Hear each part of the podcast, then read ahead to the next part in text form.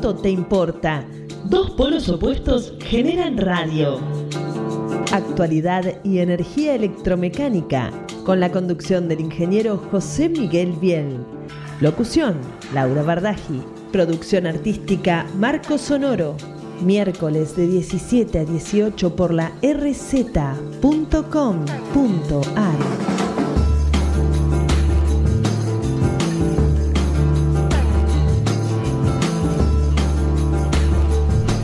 Muy buenas tardes queridos amigos, ¿cómo están ustedes? Espero que se encuentren todos bien en esta inestable primavera, en fresquito por la mañana, pero ya con una temperatura agradable. En este día miércoles, ya prácticamente final de mes, en el día 30 de octubre eh, de este año 2019, que ya queda muy poquito para irnos, ¿no es cierto? Para ya prácticamente terminar el año. Pero bueno, Dicho todo esto y con todo lo que está pasando, eh, tenemos que felicitar al nuevo presidente electo, al doctor Alberto Fernández, eh, con su equipo de trabajo. Bien, y felicitar por sobre todas las cosas al presidente saliente, al ingeniero Mauricio Macri, porque realmente se ha portado como todos nosotros esperamos que se porte. Porque fíjense que lo que nos llama la atención es la gente que hace las cosas bien es que, bien saludó, que bien felicitó, que bien va a entregar mando. Eh, eso es lo lógico. Nos asombramos de las cosas lógicas. Pero bueno, no es el leitmotiv de este programa. Y bueno, vamos a saludar a nuestra locutora estrella, Laura. Buenas tardes, ¿cómo estás? Hola, buenas tardes, ingeniero. Buenas tardes a la audiencia de la RZ. Muy bien, queremos saludar a nuestro amigo Agustín, que se encarga de nuestros controles. A Marcos, que lo tenemos permanentemente detrás de escena generando todos los flyers y todo lo que tiene que ver con la publicación de Esto te importa. Y, vamos a darle la bienvenida al ingeniero Juan Pedro Sotullo Blanco, un especialista, un amigo de la casa, reiteradas oportunidades, pero siempre que queremos saber algo, lo convocamos para que nos desasne y nos informe acerca de algunos temas que ya verán de qué se trata. Juan Pedro, buenas tardes. Buenas tardes, ¿cómo están ustedes? Muy bien, muy bien. Aquí nuevamente colaborando tratando de difundir temas que importan.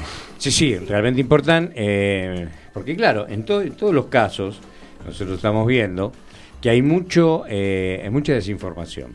Y lo preocupante es que hay mucha desinformación a nivel medio de la carrera, o sea, técnicos, que lamentablemente eh, a veces cuando uno habla de ciertos y determinados temas, es como que están un poquito en el agua, ¿no? No, no, no tienen realmente eh, conceptos firmes. Entonces podemos hablar hoy de los conceptos, conceptos eléctricos y conceptos de seguridad. Pero para eso vamos a dejar que nuestra locutora estrella nos deleite con su voz diciéndonos cómo está el tiempo, la temperatura, las vías de comunicación. Adelante. Muy bien, para comunicarse con esto te importa hoy que tenemos aquí la presencia del ingeniero Sotullo Blanco, ideal para hacer las preguntas y serán respondidas al momento, 4371-4740 y 15-2262-7728 vía WhatsApp. Radio Esto Te Importa arroba gmail.com para mandarnos mail Seguinos en Twitter y en Instagram en arroba esto te importa. Además el Facebook, Biel, Biel Ingeniería, allí también está esto te importa. Bueno, la temperatura en la ciudad 21 grados, el cielo se encuentra mayormente soleado, 64% la humedad, un día de primavera. Muy bien. A ver, eh, ingeniero, cuéntenos un poquito. En el diario trato con la gente, cuando están por la calle, cuando va a desarrollar su actividad profesional, ¿qué encuentra de, seguridad en materia eléctrica, por supuesto, ¿no? ¿Qué se encuentra a diario? Cuando habla con alguien, ¿qué encuentra? Eh, cuando hablamos de seguridad eléctrica, nos encontramos con que bueno, hay. Empezaron ya las preguntas. Ya llegaron las preguntas. Vemos que hay la pregunta, una de las preguntas primera que llegó, ¿cuál fue? ¿Por qué no lo difunden más? El tema de la seguridad. Está bien, es un oyente que pide que se difunda más, pero a ver, eh, nos tienen que escuchar más seguido entonces. Exactamente. Perdón por la interrupción, adelante. bueno, está disponible en Spotify, esto te importa, pueden escuchar capítulos anteriores. Por supuesto, así en, en, la, en la parte de los podcasts. Muy bien. Cuando hablamos de seguridad eléctrica, lamentablemente hay conceptos que no se tienen en claro por parte de los usuarios y por muchos técnicos instaladores. O sea, ¿qué es seguridad eléctrica? La seguridad eléctrica es un conjunto de medidas y de normas que nos llevan a tener instalaciones eléctricas totalmente seguras. Eso significa que no ponen en peligro la vida de las personas, de las mascotas u otras instalaciones. Si nos encontramos con que pensamos que solamente por tener una jabalina y una instalación de puesta a tierra tenemos una instalación segura, estamos enfocando el problema desde un ángulo. Si pensamos que por tener un diferencial por circuito tenemos seguridad eléctrica, estamos teniendo otro enfoque distinto de otro aspecto, pero siempre estamos dejando flancos abiertos donde la seguridad eléctrica no existe. Bien. sí, sí, sí, sí ah, Si queremos hablar de seguridad eléctrica, tenemos que tener puestas a tierra con valores de resistencia bajos, y cuanto más bajos mejor, tenemos que tener continuidad de masas, o sea, cualquier punto que no debe estar energizado de una instalación eléctrica tiene que estar físicamente conectado a la Tierra. Por ejemplo, el gabinete de un tablero. El gabinete de un tablero, el gabinete de la heladera, del microondas, de un lavarropa, de un lavavajillas. Exacto, sí, sí, sí. De un aire acondicionado. Si la instalación tiene cañerías de metal, toda la instalación, todas las cañerías, todas las cajas tendrían que estar también conectadas al mismo potencial de tierra.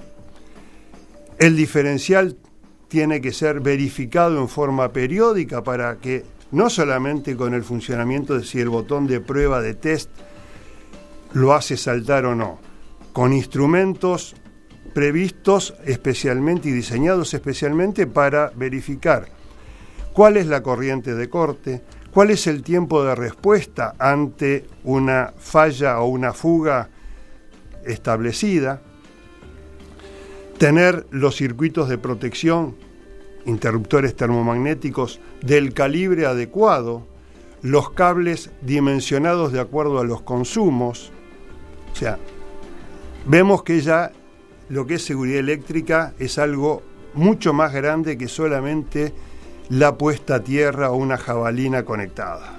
Correcto.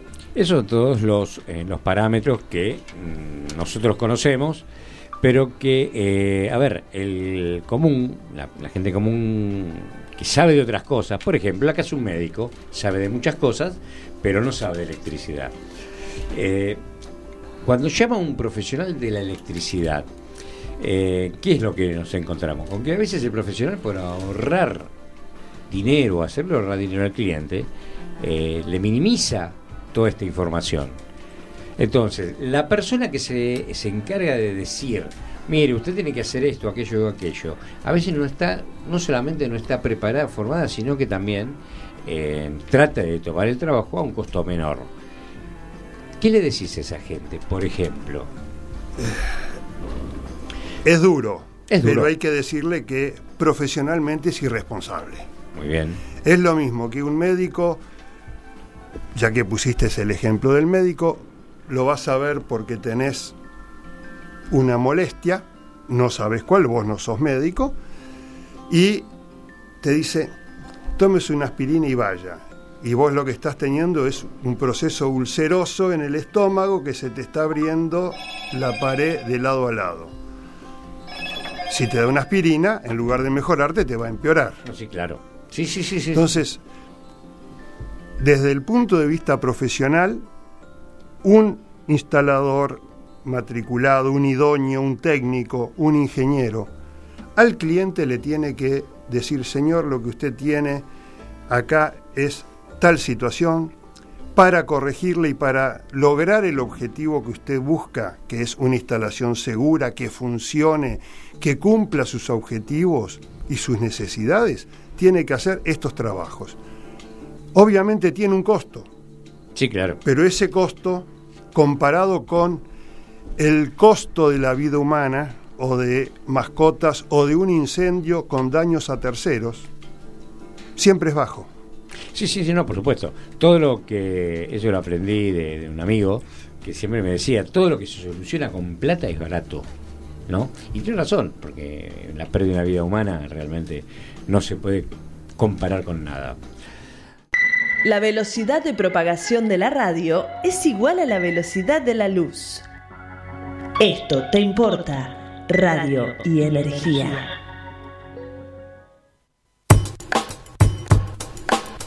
Bueno, queridos amigos, estamos nuevamente aquí con todos ustedes, eh, recibiendo WhatsApp con preguntas, consultas, algunas a los correos, alguna gente que tiene mis datos me, me los está mandando a mi correo personal. Eh, pero las preguntas las vamos a responder después, porque si empezamos a responder preguntas desde ahora, nos dejamos que el ingeniero se playe. Exactamente. Correcto. Si no se quedaba en la casa, le mandamos eh, tu correo, contestá. ¿Qué problema hay? ¿Está bien, ingeniero? ¿Te parece bien? Como ustedes gusten. Pero si hay alguna pregunta que fuera interesante, conviene responderla ahora para eh, clarificar conceptos. Correcto, vamos a decir que son todas interesantes. Porque si, si una interesante, sí, el resto no, pero, no, pero bien. Siendo todas interesantes, siempre hay alguna que va directo al botón Correcto. y esa de por ahí es importante porque te sirve de disparador para ampliar el, el concepto. ¿Qué pasa cuando alguien te llama para asesorar algo? Eh, como lo que estábamos hablando recién, ¿no? Fuera del aire, una experiencia nocturna, por así decirle, eh, en la cual te llama alguien para que le solucione un problema. Siempre, por lo general, hay alguien que sabe más que cualquiera. El encargado del edificio. Muy bien. Siempre el encargado del edificio, que obviamente como estaba en la construcción del edificio, conoce todo. Que es verdad, conoce todo. Pero hay puntos específicos que este buen señor, con su mejor buena voluntad, no lo puede resolver. ¿Qué le decís a la gente cuando te dicen, mire, estoy con, el portero, por ejemplo, con el encargado, y no resolvemos? ¿Qué No toquen nada, dejen todo como está y esperen que llegue yo o alguien que sepa del tema. Es como un llame de la electricidad.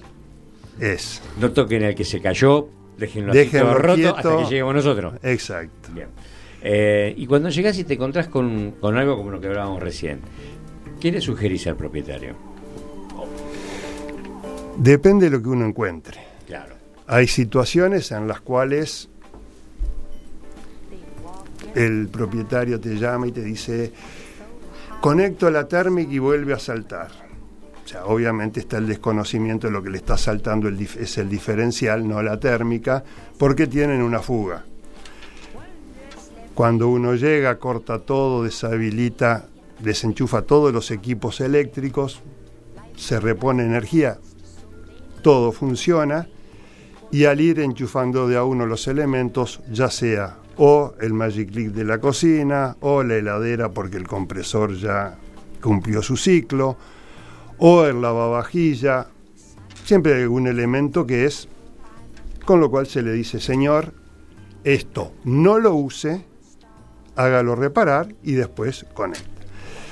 También hay situaciones en las cuales por obsolescencia de la instalación, instalaciones que tienen más de 20 años, algunas todavía con cables de tela y goma, donde la aislación se ha prácticamente perdido, o instalaciones con cables demasiado finos, nos hemos encontrado con cables con secciones de 1 o de 0,75 milímetros cuadrados, alimentando alguna carga importante. Heladeras, lavarropas. No aires acondicionado porque esos vienen después, pero montantes con cables de dos y medio en lugar de secciones mayores. Eso sí, protegidos con una térmica de 40 amperes. Sí, sí, sí, no, por supuesto. Eh, la... térmica no salta, se queman los cables. Claro, ya tenemos un incendio en puerta. Porque claro, eh, uno tiene que a veces, cuando se dan los cursos, las charlas. Hace poquito te tocó dar una, una, capacitación, pero ¿en dónde? En el Colegio de Abogados. Así es. Este, uno trata de explicar lo que es la relación de conducción-protección. O sea, vos no podés poner un cable fino o una térmica grande porque tenés un incendio en la puerta. No podés poner en una instalación física un cable eh, que es festoneado como el del tipo TPR. Está claramente igualmente escrito en nuestro en nuestra Biblia. Nosotros tenemos la Biblia que es la EA. Sí. La RAE, bueno, de la 9364, el libro 9364, parte 7, 770. Ahí, ahí es toda la reglamentación de instalaciones eléctricas en inmuebles. Cuando vos te dice que en un caño vos no podés poner mayor cantidad de cables, es porque hay un problema térmico, porque hay un problema de capacidad de... Disipación térmica. Exacto. Y no, y no te entran los cables. Por eso que es el gran problema de aplicar a los edificios viejos la reglamentación nueva. ¿Qué hace cuando vas a y te dicen, usted ponga esto como corresponde? Y te das cuenta que tienes un viejo caño de 13 octavos que no pasa más cable que lo que tiene. Mm. ¿Cómo lo resuelve? En esos casos, si hay que hacer instalación nueva y que obviamente no se va a poder cumplir con la normativa de tener tantos circuitos de iluminación como hagan falta y más, separados de los circuitos de tomas, más los tomas de usos especiales. Ahí implica sentarse con el cliente y hacerle comprender que va a tener que picar paredes, a instalar cañerías nuevas o hacer instalaciones exteriores. Muy bien. O sea, es ya una decisión personal. El problema está cuando se invierten los órdenes, entonces primero entra, limpia, pinta, cambia revestimientos y te dice, bueno, ahora lo único que me queda es hacer la instalación eléctrica. sí, es un detalle. Como no se ve. Bueno, eso es lo que claro, hay que empezar al revés. Es que es lógico, vos cuando vas a una casa lo primero que teóricamente tenés que solucionar es el caño de agua, el caño de gas, el caño de energía, tenés que ver de dónde lo vas a aprender, si lo aprendes de acá, lo aprendes de allá, y si no, bueno, ya sabes con. Siguen cayendo algunas preguntas. Ya sabes con qué te vas a llegar a encontrar eh, el día que termines de pintar. Cuando quieras conectar algo y no puedas, o empiecen a, los fuegos artificiales, ¿no? Eh, y normalmente ocurre. Claro. ¿Qué pasa? Porque a mí me ha ocurrido, ¿no? Eh, cuando te dicen, no, pero lo de la tierra es necesario. Porque es, una pregunta recurrente. Es una pregunta recurrente donde te dicen, y pero la jabalina hay que ponerla. ¿No se puede conectar al neutro la Tierra? Y ahí es cuando los pelos se te ponen de punta. no es mi caso, porque no tengo, pero no es mi caso. Pero los pocos que me quedan a mí sí. Porque eh, en principio está bien, sabemos que en toda unidad de generación, en toda unidad de transformación, el neutro es una tierra de servicio.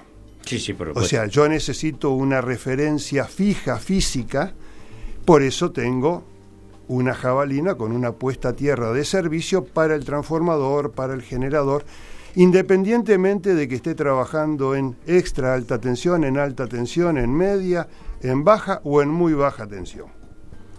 Ahora, cuando hablamos de puesta a tierra de seguridad, yo necesito tener un camino directo, con la menor resistencia posible a un potencial cero, fijo y seguro, para que cualquier defecto que exista en la instalación descargue por ese lado, que siempre va a tener una muy baja resistencia y va a tener que ser mucho menor a el cuerpo humano, aunque esté recién salido de la ducha, bañado, mojado. Y perfumado. Y perfumado. y, pisando un charco de agua porque se le inundó el baño.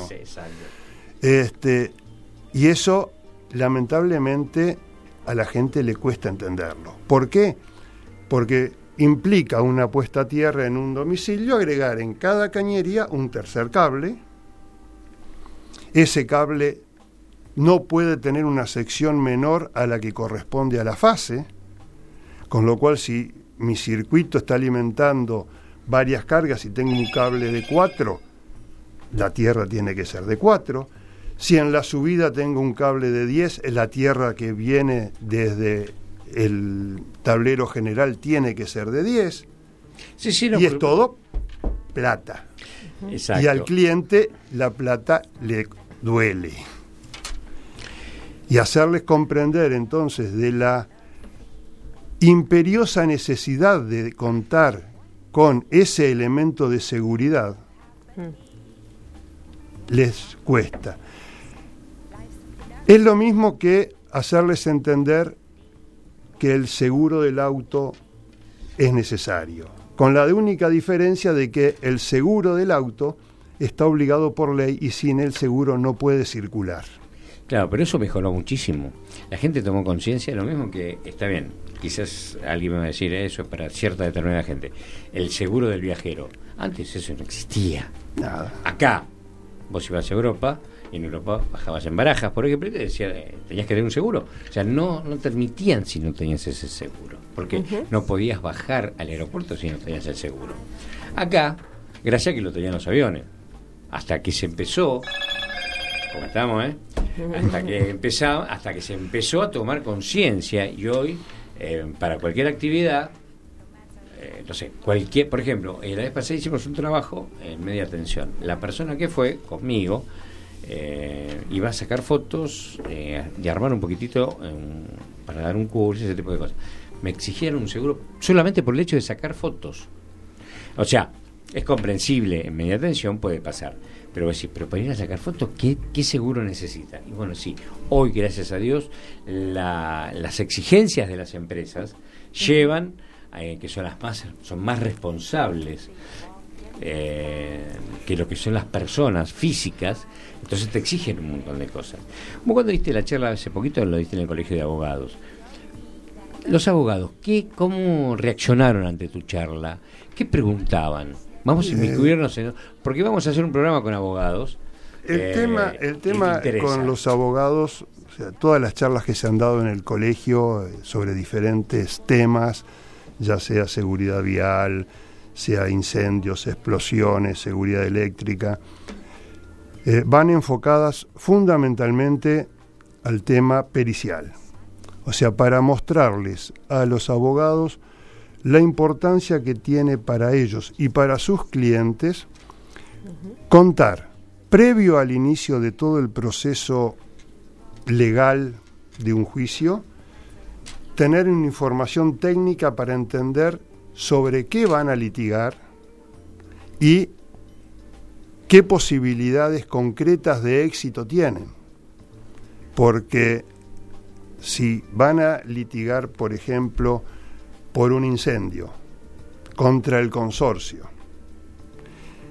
Y en la pericia técnica se demuestra que el problema eléctrico no es de origen externo, sino que es un origen de la instalación defectuosa porque el propietario o el inquilino de la unidad realizó modificaciones anormales, por no decir ilegales, en el proceso judicial no solamente pierde la demanda, sino que además se tiene que hacer cargo a su cliente de las costas.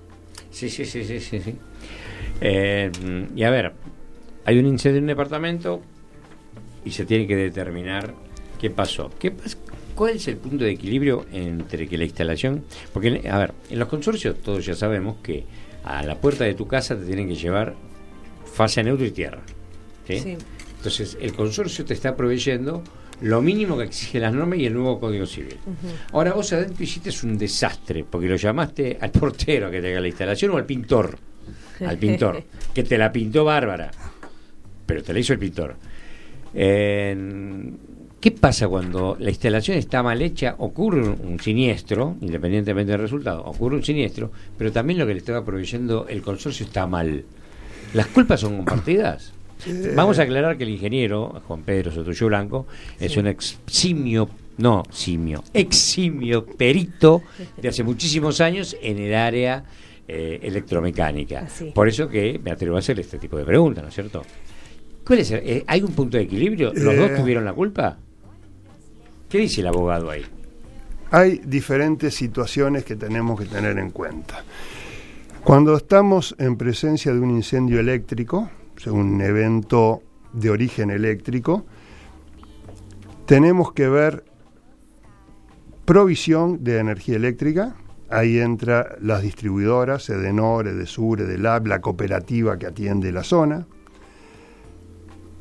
Entra el edificio, cómo son las instalaciones que están en el edificio, antigüedad de tableros, mantenimiento, montante, la instalación interna de la unidad y las cargas que está recibiendo esa unidad.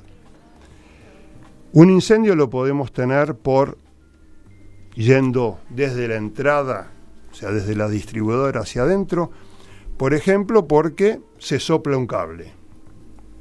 Explica, por favor, qué es se sopla un cable. Eh, cuando tenemos a la entrada de un edificio entran normalmente cuatro cables, las tres fases y el neutro. Bien. Soplar un cable significa que en algún punto del recorrido, uno de los cuatro cables, por exceso de corriente, se ha quemado, puede cortarse por fusión y el cable se quema dentro de su vaina, o puede a su vez producir un cortocircuito entre fase, fase neutro, de, todo el conjunto. de cable. Sí, sí. La peor situación que puede ocurrir es cuando se corta el neutro. Pues se pierde la referencia. Perdemos la referencia y adentro, entre fase y neutro, a través de los circuitos que están en heladeras, en televisores, el neutro queda flotando y conectado a todos lados, con lo cual la tensión que voy a recibir en cualquier toma corriente dentro de esa instalación es de 380. Los que lo han sufrido lo que dicen es, las luces se pusieron brillantes como nunca y empezaron a estallar. Y La- estallan. Las viejas lámparas incandescentes. Las lámparas incandescentes, las dicroicas directas, las placas del control remoto, o sea, de la unidad de, que recibe el la señal de control remoto de los aire acondicionados, de los televisores, explotan.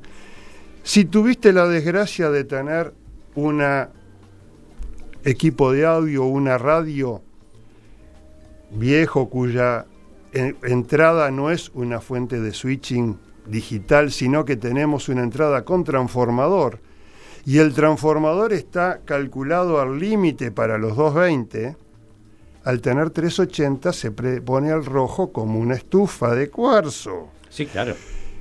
con las consecuencias que eso trae, que es un incendio. Claro, Y me ha tocado intervenir en varios. correcto. Ese incendio es asignable, puede ser reconstruido todo el proceso hacia atrás y sabemos que es por falla de neutro. Pero también hay otros incendios en los cuales la falla se produce por instalaciones mal hechas. Me ha tocado hace unos dos meses atrás en una torre de las nuevas construidas con cartón pintado en Puerto Madero, Sí, sí. o sea, estructuras muy lindas, Sí, Pero sí, de- mucho, mucho- mucha arquitectura. mucha decoración y todo es Durlock, con caños que no respetan los radios de curvatura mínimo, donde quedan obstruidos y los cables prensados dentro del caño. Y obviamente una pequeña corriente que circule genera calor dentro del cable, eso no se puede disipar y tenemos un foco de incendio que puede arrasar un departamento cuyo valor es de medio millón de dólares sin ningún problema. Sí. Ante esa situación, el, el demostrada la pericia, el abogado ¿qué, trata de explicar? ¿Puede explicar algo o, sea, o solamente se limita a lo que dice la pericia y se terminó? Si cuenta con la pericia previa en lo que es descripción de los hechos, se remite al informe técnico de su consultor técnico y lo presenta como tal. Si no tiene un consultor técnico, inicia todo el proceso simplemente basándose en los dichos de su cliente, puede terminar perdiendo el juicio. Ahora vamos a hacer una nuevamente, Laura nos va a decir con qué música seguimos, pero te voy a hacer una pregunta para después. Vos vas a un lugar a hacer una pericia, supongo que no pasa nada. No, alguien compró un departamento, ¿no? Eh, y quiere saber cómo realmente en qué situación está. ¿Qué sería lo lógico? Porque eso en los países del primer mundo es lo que ocurre. Hay un certificado de calidad con respecto a algo que vos comprás. Te llama y vos te das cuenta que eh, el propietario te dice, mira, me lo vendieron como que es una instalación de primera, y hay un certificado y hay una encomienda profesional de un profesional de la electricidad, no importa la categoría, pero que dice que esto está bien. ¿Es verdad? Y vos cuando abrís te das cuenta que hay un montón de cosas mal. ¿Qué tenés que hacer? Me lo contestas después. Laura, ¿qué tenemos? Ya volvemos aquí en Esto Te Importa, conducido por el ingeniero José Miguel Biel. Esta tarde tenemos al invitado Juan Pedro Sotullo Blanco. Para comunicarte con Esto Te Importa, 11 6105 4846. Radio Esto Te Importa, arroba gmail.com. Instagram, Esto Te Importa. Twitter, arroba Esto Te Importa.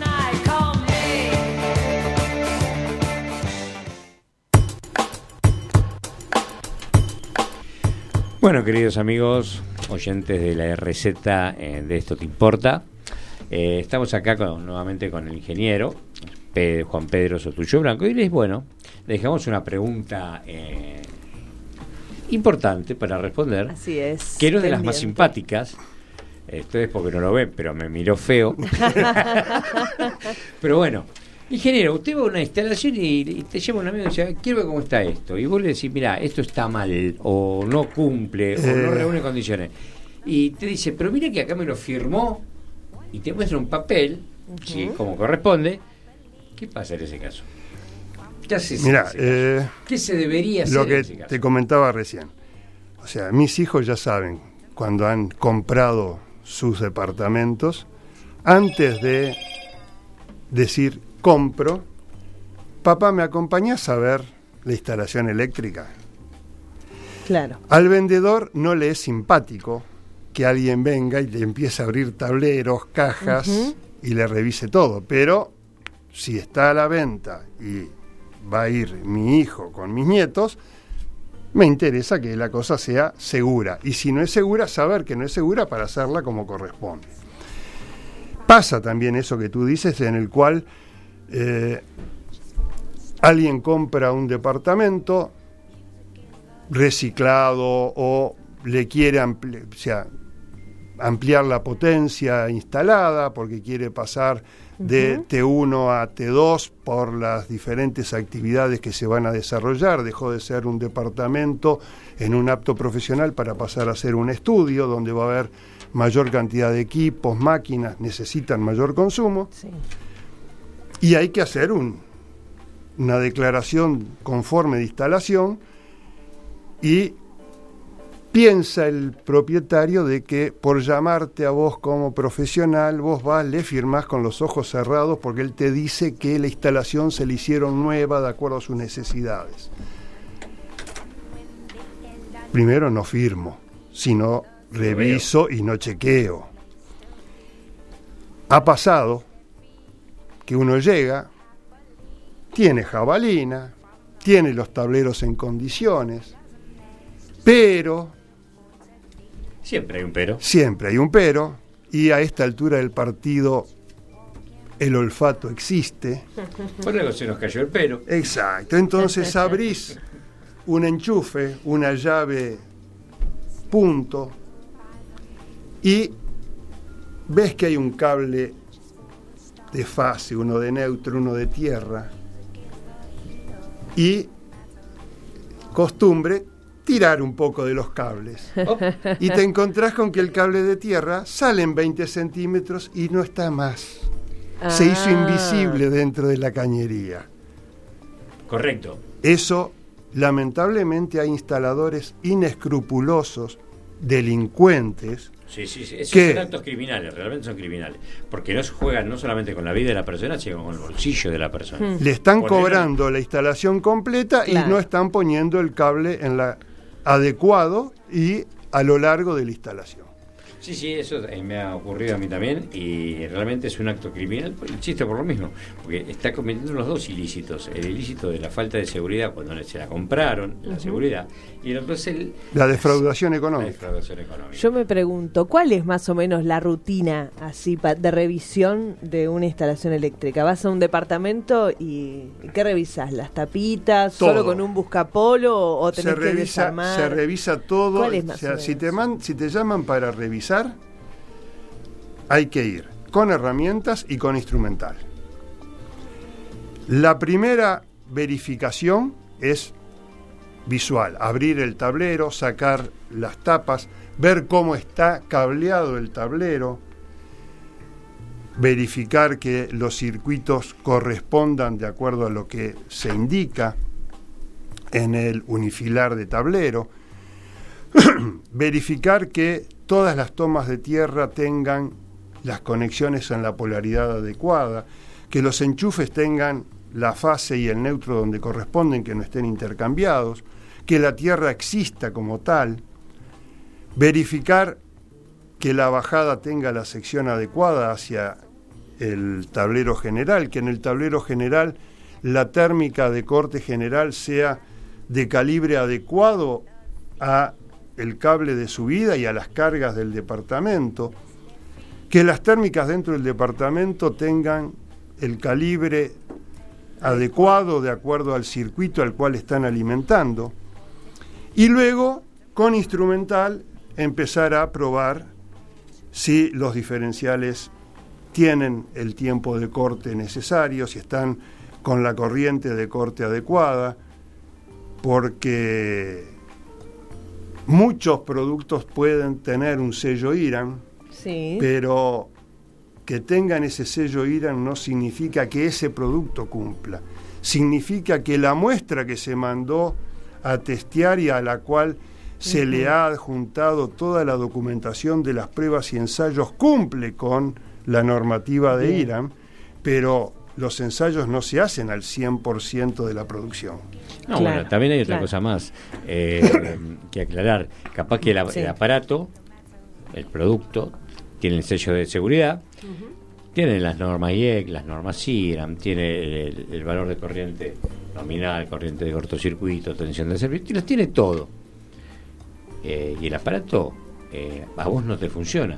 Pero no es porque el aparato está mal, sino porque el que hizo la instalación lo calculó mal o no lo calculó y puso lo que le pareció. Claro. O no tenía otro y o lo tenía y dale que va.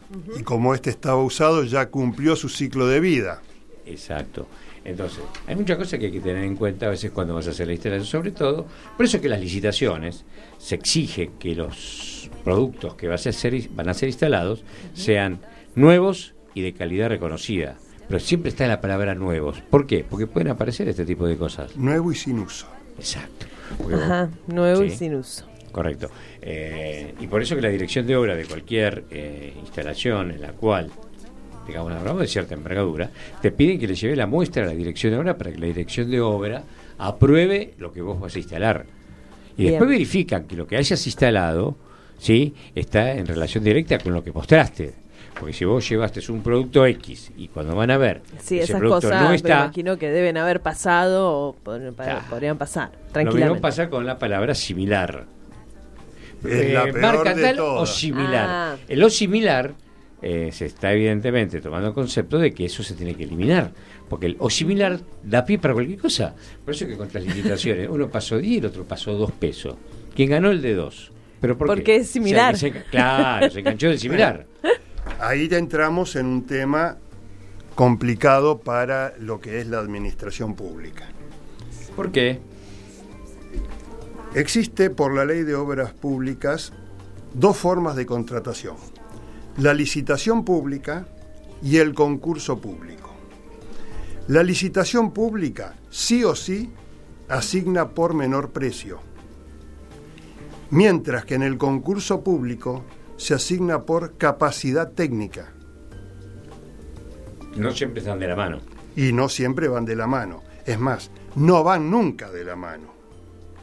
Porque en la licitación pública, sin decir marcas, pero yo puedo proveer equipamiento fabricado en Austria o puedo proveer equipamiento fabricado en China y armado en quién sabe dónde. Obviamente las diferencias de precio son dos a uno. Sí, sí, sí, claro, claro. Y en volumen hace diferencias importantes. No, por supuesto. y lo peor es que también cumple con las normas. ¿Por qué? Porque esos productos eh, tienen el sellito, tienen todo. Hay que ver la capacidad de respuesta ante los ciertos y determinados problemas que hay. ¿Por qué? Porque vos puedes hacer el ensayo del diferencial una vez. Y lo hiciste en el momento que hiciste la prueba. Y después capaz que no lo haces más. Porque la gente no se va a tomar la, molestia, tampoco tendría por qué hacerlo, pero de probar el test del diferencial. Pues no lo sabe hacer, no le corresponde tampoco.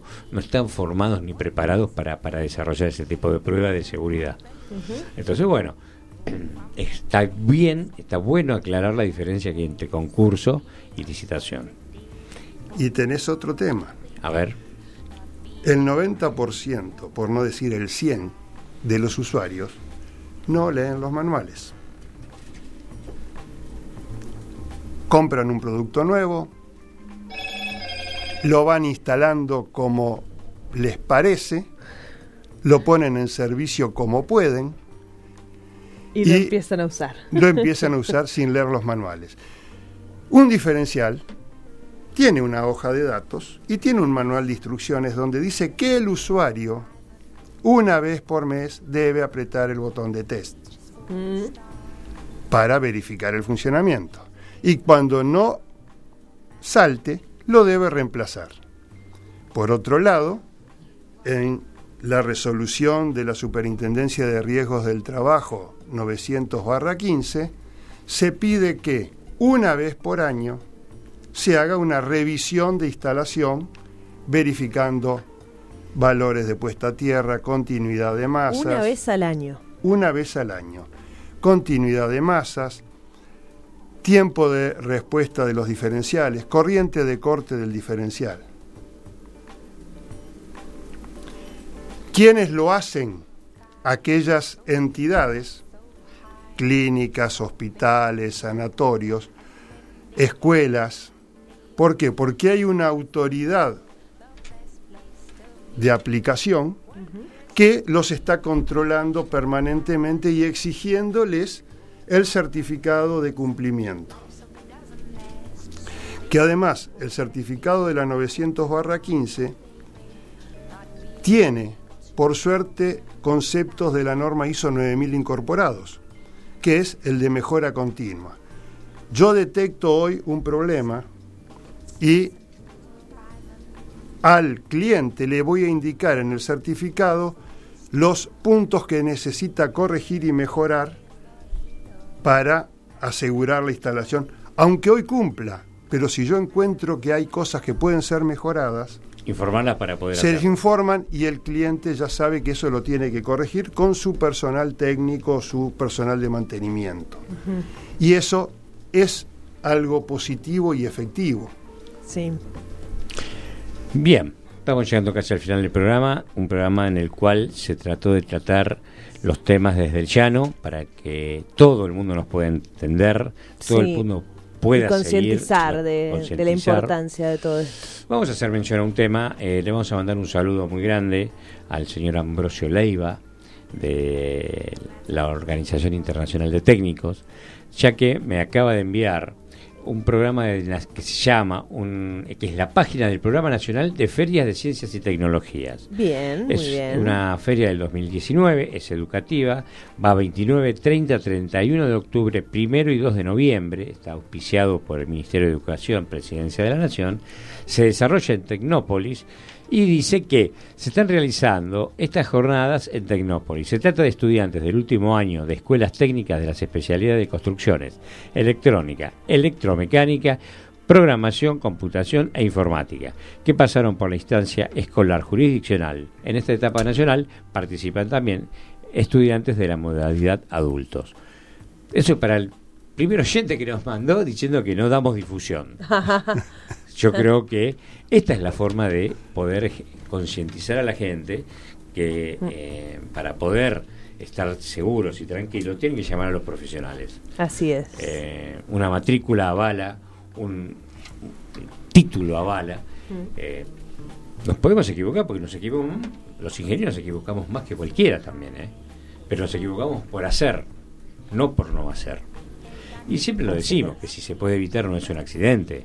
Entonces creo que es un buen punto el de hoy para explicar un poco lo de la seguridad eléctrica a nivel de, como digo yo, a nivel domiciliario, donde el usuario no está formado ni capacitado. No hablamos de empresas, no hablamos de fábricas ni de industrias que tienen su personal. Otro asesoramiento también. Otro asesoramiento, personal capacitado, personal que tiene experiencia en el tema. Hablamos en tu casa, en la casa de Doña Rosa, de Don Jorge, de Don Roberto, que tiene un lavarropa, un aire acondicionado y bueno, ese señor tiene que saber que solamente quien está en condiciones de poder decirle que está bien o no es alguien que es profesional del tema.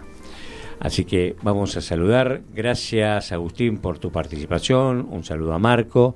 Muchas gracias Laura por tu participación. Y desde ya, muy agradecido al ingeniero Sotullo Blanco con su parte, aplauso, medalla y beso este, por su participación. No será la última vez, va a ser convocado periódicamente para que para que nos pueda informar, nos pueda aclarar, nos pueda enseñar qué hacer ante ciertas y determinadas cosas y sobre todo transmitir en la medida de lo posible experiencias de vida, como la de noche la del pintor. Tal cual. ¿Eh? Tal cual. Gracias a ustedes por invitarme nuevamente a esta casa y quedo a sus órdenes para lo que gusten. Desde ya podemos contar con ello. Así que bueno, ¿algo más Laura? No, muchas gracias. Muy bien. Gracias. Eh, hasta el miércoles que viene porque esto te importa. Chao. Esto fue Esto te importa. Auspicio Biel Ingeniería, Servicios Electromecánicos 4381-1044. Info arroba biel-ingeniería.com.ar. Te esperamos el próximo miércoles a las 17 en la RZ